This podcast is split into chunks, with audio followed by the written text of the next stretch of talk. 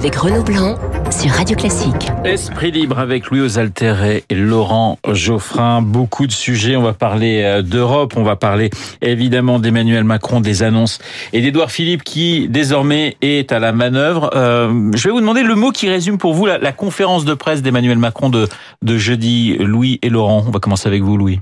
Entêtement.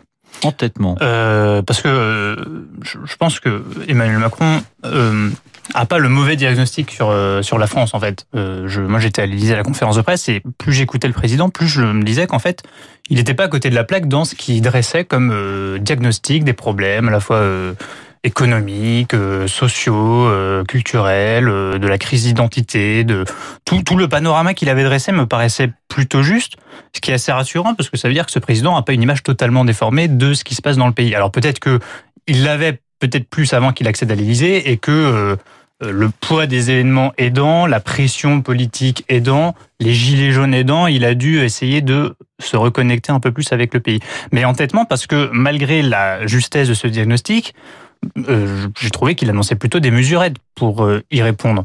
Et au fond, je pense qu'il est coincé euh, entre un enjeu politique qui est pour lui de ne pas changer de cap, parce que ce serait se dédire par rapport à tout son discours initial, son discours de 2017, le contenu de son programme, et en même temps, le fait qu'il fallait prendre des mesures radicales pour répondre à cette crise sociale qui agite le pays et qui, à mon avis, va le poursuivre jusqu'à la fin de son quinquennat. Mais comme il s'entête, il se dit, si je change de cap, je suis mort, et politiquement, il n'a pas forcément tort, et bien sur le fond, il reste dans le même cap et tout ce qu'il a annoncé va exactement dans le fond, dans le cadre de son programme. Macron ne sort pas du cadre. C'est pas un tournant qu'il a annoncé, pas du tout. Il reste dans son cadre à lui et c'est pour ça qu'à mon avis, il y aura un malentendu entre lui et une grande partie de la population jusqu'à la fin de son mandat. Entêtement pour Louis aux altères, Laurent Geoffrin. Moi, ce qui m'a paru neuf, ça résume pas, mais c'est une nouveauté. C'est sa formule, qui est assez jolie d'ailleurs.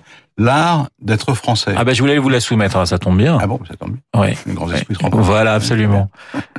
Le, alors, il en a donné une définition au départ tout à fait consensuelle. La France est enracinée, elle est universelle. Oui. C'est ce qu'on sait. Mais après, il a précisé.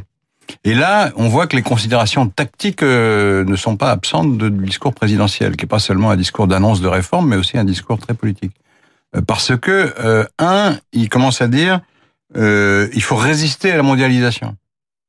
Or, toute, toute sa marque, justement, c'était de s'adapter à la mondialisation, de se moderniser, de faire en sorte que la société se mette au diapason, etc. Moi, il dit oui, il faut résister. Il a ensuite employé le mot, enfin, ça, a l'air d'être un pléonasme, mais ça n'en est pas un, limite et frontières. Alors, les frontières, on sait ce que c'est, mais c'est un discours qui est, un discours euh, plutôt souverainiste, plutôt, plutôt de droite, euh, euh, pas forcément anti-européen, mais quand même, il y a quand même une idée nationale derrière. Et puis il y a l'idée de limite qui est plus large, qui consiste à dire, au fond, si on philosophe, l'humanité doit se mettre des limites. Alors il y a des limites écologiques, on, on les connaît puisque c'est la Terre elle-même qui les a posées, mais il y a des limites à tout. Et, et il, y y a même une revue qui s'appelle Limite, qui est une revue très conservatrice. Et on voit bien que il a, comment dire, envoyer un clin d'œil, quoi, un message comme ça, euh, au parti LR, euh, aux électeurs du Front National un petit peu, mais surtout au parti LR, dont on voit dans les sondages qu'il progresse. Et donc, il est inquiet pour son magot électoral. Mais on avait déjà eu cette petite impression, notamment sur, le, sur les frontières, sur l'Europe, lors de sa lettre hein, aux, aux, aux, Européens. On avait déjà senti quand même qu'il se passait quelque chose. En matière d'immigration, oui, il y, a une, il, y a une, il y a une certaine fermeté de, chez lui. Mais là, c'est plus large. Ouais. C'est-à-dire que la France et a une identité menacée, ça, ça revient à dire ça finalement.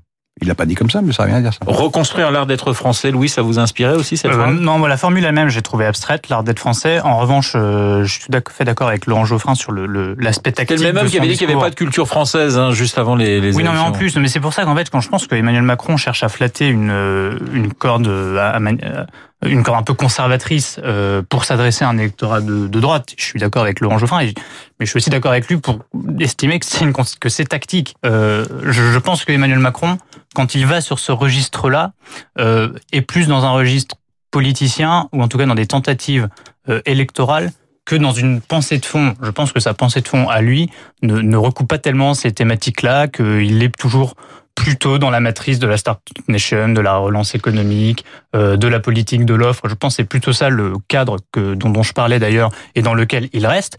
Et la partie plus politicienne, la partie plus tactique de sa conférence de presse en pleine campagne des européennes, c'était effectivement d'aller flatter un, électorat de droite. Et d'ailleurs, si vous lisez les interviews de François-Xavier Bellamy, la tête de liste LR, mais c'est exactement la même chose qu'a dit le président de la République. Ce qu'écrit Bellamy, c'est euh, on peut pas accueillir s'il y a pas de maison, s'il y a pas de mur. Et Emmanuel Macron a quasiment dit ça mot pour mot au cours de sa conférence de presse. C'est-à-dire qu'il va jusqu'à reprendre le texte euh, des adversaires politiques dont il sent qu'il le menace, parce que l'objectif de, de, de, Bellamy, c'est aussi de prendre des électeurs qui étaient partis chez Macron euh, en 2017, qu'ils reviennent à la maison en quelque sorte. Et on sent que Macron euh, sent le vent du boulet, puisque par son discours, il tente d'aller chercher cet électorat. Sur les mesures, en revanche, il n'y a pas, pas grand-chose, en tout cas sur ces thématiques-là, il n'y a pas grand-chose pour aller chercher, ça restait assez abstrait. C'est pour ça que l'art d'être français, ça ne me parlait pas plus que ça. Alors les mesures, on a parlé évidemment des, des baisses d'impôts. Je vous propose d'écouter, c'est le zapping. Bruno Le Maire sur France 2, il donne des chiffres sur ces baisses d'impôts promises. L'objectif, c'est quoi?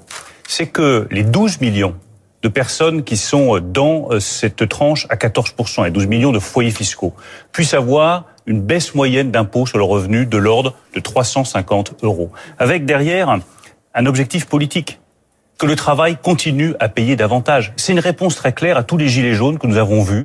La réponse d'Éric Woerth justement sur cette baisse d'impôts annoncée par Emmanuel Macron, il était mon invité sur Radio Classique. La vraie question derrière tout ça, c'est le financement. Qu'on baisse des impôts, tout le monde est d'accord. Et, moi, le, premier, pour tout vous dire. Et je pense que l'impôt sur le revenu, si on veut baisser les impôts des ménages, c'est le premier impôt qu'il fallait baisser. Nous, on a proposé 10% de baisse de l'impôt sur le revenu. La majorité euh, nous riait au nez en disant mais comment, c'est pas financé, pourquoi l'impôt sur le revenu, c'est pas juste, etc. Bon, je vois qu'ils le font aujourd'hui. Ils ont toujours, en réalité, euh, une décision de retard par rapport aux propositions des Républicains. Alors le calendrier a été donné hein, quand même par euh, Édouard Philippe hier en disant voilà, on va commencer euh, véritablement au, mois de juin. Édouard Philippe en, en, première ligne. Laurent, est-ce que vous avez le sentiment que le Premier ministre joue, joue gros? Puisqu'effectivement, on a parlé d'hyper-président pendant deux ans. Là, on sent qu'Emmanuel Macron dit bah, il y a un gouvernement, il faut qu'il gouverne, il faut qu'il trouve finalement les solutions, je donne le cap. Est-ce qu'Édouard Philippe voilà, joue, joue gros dans les, dans les mois qui viennent? Pas, lui plus que le président. Oui. Je crois pas, non. C'est normal, le Premier ministre met en, en œuvre les orientations décidées par le président. C'est, ça va toujours marcher comme ça. Le, ça me paraît pas, euh, comment dire, particulier. Il, sautera peut-être si Macron a des ennuis, s'il faut un mauvais score aux européennes. Est-ce qu'il est sorti du bois? Parce que c'est ce que disait la presse hier, finalement, en disant, voilà... Euh, euh oui, mais c'est des subtilités. C'est intéressant hein, de savoir si le président fait un peu, un peu plus, un peu moins par rapport au Premier ministre. C'est pas le fond de l'affaire. Le fond de l'affaire, c'est de savoir si la politique est menée à la bonne et, et comment la définir d'abord, puis ensuite de voir ses résultats. Le, le, ce qui est clair dans toutes ces, toutes ces affaires, c'est que euh, on a affaire à un gouvernement de centre droit. C'est ça la vérité. Une droite sociale. C'est Juppé. C'est pareil que ce, que fait Macron, c'est ce qu'aurait fait Juppé euh, qu'à Epsilon près. Quoi. Sinon que, euh, à cause du mouvement des Gilets jaunes, il était obligé aussi d'imiter Hollande, dont il se moquait tout le temps, euh, puisque maintenant il va faire des conférences, des, des, des, des, consultations, il va aller voir les maires, les corps intermédiaires, les syndicats, etc., etc. Tout ça dont, dont il affectait de, de trouver euh, Hollande ridicule quand il le faisait. Mais c'est une méthode qui est nécessaire, parce que si on ne le fait pas, euh, on court un risque de blocage. C'est ce qui s'est passé euh, dans, cette première année, ou ces deux premières années de, de gouvernement et de, de présidence Macron. C'est-à-dire qu'on a prétendu rompre avec le l'ancien système, le vieux monde, on rompt rien du tout. Euh, sinon qu'on a déclenché le plus grand mouvement social euh, depuis 20 ans pratiquement à cause de sa maladresse. C'est pas tellement à cause de sa politique, c'est à cause de sa maladresse. Et, et, et, après on se gargarise. Il y a une chose qui m'a choqué dans la conférence de presse, c'est euh, les, les, premiers résultats sont là. Mais ils sont pas là du tout, les premiers résultats. C'est pas vrai. Peut-être qu'ils seront là un jour, j'espère d'ailleurs. Mais ils sont pas là du tout. Le chômage, il, il diminue très très peu. Ouais. La, la, courbe s'est inversée à la fin de Hollande. Elle continue un peu à baisser. La croissance était beaucoup plus forte en 2018 où il y avait six mois de Hollande, six mois de Macron, et en plus les, la réforme Macron n'était pas en œuvre puisque c'était le début. Et donc la fin de Hollande était très meilleure, euh, était bien meilleure en matière de croissance que, l'année Macron 2019 euh, euh, non 17, 18, je crois, je me suis trompé. En 17 et en 18. En 18, on a une croissance deux fois inférieure à celle qui était en, 2000, en 2018, en 2017. Et donc on n'a pas de résultat. Un, l'économie marche moins bien. Deux, le, on déclenche le plus grand mouvement social depuis 20 ans. Et après, on vient bomber le torse en disant les premiers résultats sont là. Si c'est ça les premiers résultats, euh, qu'est-ce qui, qu'est-ce qui nous attend Mais alors, comment vous expliquez, euh, Louis, justement, les, les, les sondages sur les européennes? Parce que l'enjeu national va primer. Hein. Je, je, malheureusement ou heureusement, ça dépend de quel point de vue on se place sur sur l'enjeu européen. On a toujours la République en marche en tête, euh, le Rassemblement national euh, en deuxième position et assez loin derrière les, les, les Républicains. On a une Nathalie Loiseau qui fait une très mauvaise campagne, hein, que, quel que soit ce qu'on peut penser de Nathalie Loiseau. Et ils sont toujours en tête. Et il y a à peu près toujours le même socle finalement euh, qu'en 2017. Alors, plusieurs raisons. D'abord, je pense que les têtes de liste sont pas Nathalie Loiseau et Jordan Bardella, c'est toujours Emmanuel Macron et Marine Le, Pen. Donc, ils se choisissent l'un l'autre, ils répètent leur duo de 2017. Tout ça a été euh, dit et redit. Euh, voilà, je pense dans l'identification des acteurs, on est sur celle de, de, de, des candidats qui étaient ceux de la présidentielle de 2017, et on a le match retour. La deuxième raison, c'est que euh, il y a assez peu de gens en général qui s'intéressent aux élections européennes. en plus, on n'est pas rentré dans le dur de la campagne. Je pense que ça va se jouer dans les derniers jours. Et j'explique pour ça, surtout pour hein. ça, le fait que les sondages ne, ne bougent pas tellement. Oui, il reste un mois, donc ça veut dire pour moi, les, mais les Français, ne, pour l'instant, ne sont vraiment pas dedans. Et les candidats nous le disent d'ailleurs, ils le sentent très bien en campagne, que pour l'instant, les Français... Généralement, ça se joue à 15 jours de l'élection. Oui, non, mais, mais voilà, en 2009, le, le, la, la percée des écologistes euh, se joue vraiment en 3 jours, en 3-4 jours. Donc, euh, particulièrement sur les élections européennes, le dernier moment euh, est crucial. Et les Français, pour l'instant, ne sont pas euh, du tout à fond dans la campagne. C'est un scrutin qui intéresse, qui passionne pas du tout les foules. Euh, donc voilà, je pense que c'est pour ça que les sondages sont stables. Les gens interrogés sur une intention de vote euh, donnent plutôt un vote réflexe plutôt qu'un vote d'intérêt euh, plutôt qu'un vote de programme. Ils n'ont pas encore vu les programmes, les, débats les plus exposés n'ont pas encore eu lieu, les têtes de liste elles-mêmes sont encore très peu connues. Donc pour l'instant, on est dans un duel Macron-Le Pen qui, effectivement, qu'on le veuille ou non, structure pour l'instant le débat politique. Sauf que pour moi, c'est plus un débat de posture vous savez, populiste, nationaliste, progressiste, plutôt qu'un débat de fond. Donc en tuant le clivage droite-gauche, qui était éculé, qui était vieillissant, qui ne correspondait plus aux aspirations des électeurs, et en ça, l'arrivée au pouvoir d'Emmanuel Macron a permis au moins euh, qu'on passe à autre chose.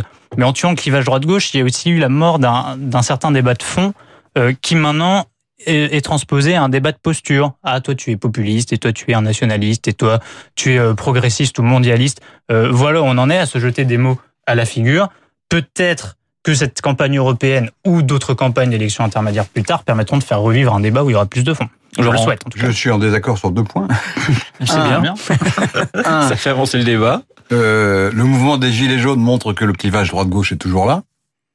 Quand on écoute les revendications, euh, quoi qu'on en pense par ailleurs, il s'agit de réduire les inégalités, d'augmenter le pouvoir d'achat, des choses tout à fait sociales, économiques, et qui séparent en général la droite et la gauche depuis maintenant un certain temps. Euh, premier point. Deuxième point, le débat entre populistes et, et, et européens, quoi, ou mondialistes, sais pas comment dire ça, n'est pas du tout factice. C'est un vrai débat. La question de savoir si on continue la construction européenne, si on euh, cherche à, par exemple, à, avoir plus souvent la règle de la majorité que la règle de l'unanimité, de manière à enlever le droit de veto à certains pays sur certains sujets.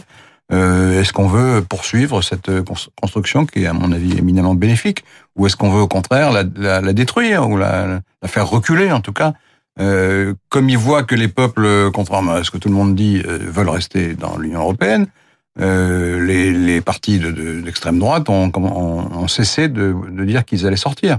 Mais ils veulent détruire de l'intérieur. Ils disent on va, on va rester dans l'Europe, mais on va la détruire de l'intérieur. Il me reste une minute. Il me reste une minute pour parler du, du 1er mai. On le présente comme le 1er mai de, de, de tous les dangers. Est-ce que effectivement pour vous, et vous avez 30 secondes chacun, est-ce que le 1er mai de demain euh, est effectivement un, un 1er mai de tous les dangers pour l'exécutif? Oui, mais pas que le 1er mai, parce que je pense qu'une frange, en tout cas la frange de, des manifestants, qui sont plus vraiment des gilets jaunes, hein, parce que les gilets jaunes du départ ne, ne sont pas ceux-là, et leurs revendications sont même euh, euh, noyées en somme par la, la, violence qui agite la capitale. Euh, ces gilets jaunes-là, ces manifestants-là, ces casseurs-là seront présents jusqu'à la fin du quinquennat, ou en tout cas essaieront euh, d'une manière ou d'une autre de se faire entendre par la violence, par les, par les paroles. Euh, jusqu'à la fin du mandat. Donc c'est pas que le premier, l'enjeu dépasse largement, à mon avis, le premier mai de demain. Laurent. Il y a, un danger euh, immédiat, c'est les violences qui sont éminemment condamnables et qui euh, portent atteinte aux biens, aux personnes. Et, donc, évidemment, c'est ça le danger. Mais euh, les manifestants doivent comprendre que plus ils font ça, plus ils aident Macron. Hein Parce que il y a un moment où, en France, il y a un parti de l'ordre informel qui, dépasse largement la droite d'ailleurs, Et les gens vont trouver ça insupportable. Donc, ils vont commencer, ça, a commencé d'ailleurs, parce que les, les peines de prison et, les, et les, la répression policière sont réelles, mais avec l'approbation de l'opinion, pour le coup. Et donc, ce, ce, ce système euh, euh va peut-être gêner Castaner, parce qu'on va dire, mais qu'est-ce qu'il fait? Mais ça, euh, globalement, ça, ça favorise ceux qui sont en place. Esprit libre, Louis Osalter, Laurent Geoffrin ce matin dans le studio de Radio Classique. Merci messieurs, il est 8h56 dans un instant. L'essentiel de l'actualité avec Laurence Gontier et la météo. À tout de suite.